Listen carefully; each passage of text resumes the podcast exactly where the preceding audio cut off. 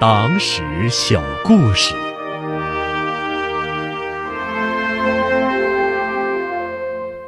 抗日战火中的儿童之家。抗日战争时期，随着革命队伍不断壮大，许多党政军干部结婚生子。然而，在艰苦的战争环境下，不少革命妈妈生了孩子，却无法随身带养。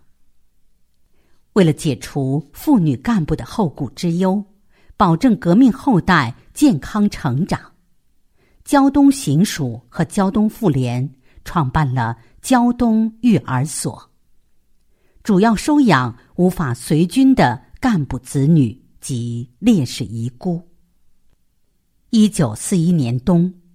胶东妇联派苏正同志到荣城进行育儿所的筹备工作，并任政治指导员。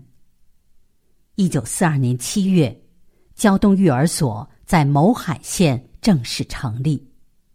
组织上派张福之同志任育儿所所长。胶东育儿所在战火中诞生，是孩子们幸福温暖的家。为保证孩子们的健康成长，育儿所实行科学化管理。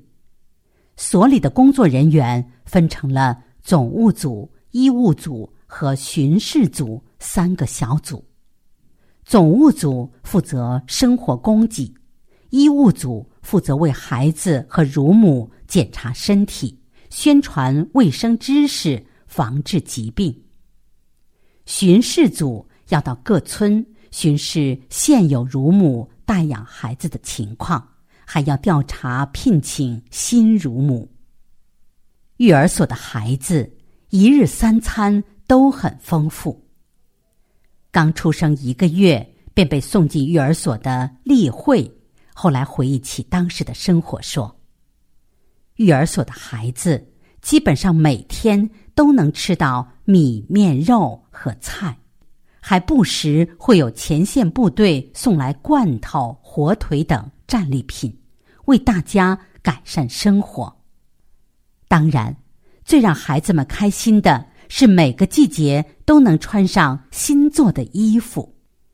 一九四八年春，随着解放战争的不断胜利，育儿所搬到了藤甲庄村。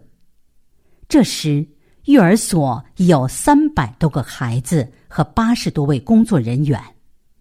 为了提高保教质量，育儿所根据年龄把孩子分成两部分：一是小学部，对七周岁以上的孩子进行普通的小学教育；二是幼稚园，专门负责抚养管理六周岁以下的孩子。育儿所的教育设备也有了很大改善，安装了一些大型玩具，还设置了音乐、舞蹈、游戏、故事及常识等课程。在生活上，孩子们全是公应制，政府每月拨给每个孩子二十元钱，统一使用。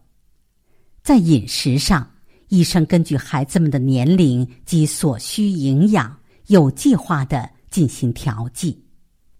新中国成立后，胶东育儿所的绝大多数孩子回到了亲生父母身边。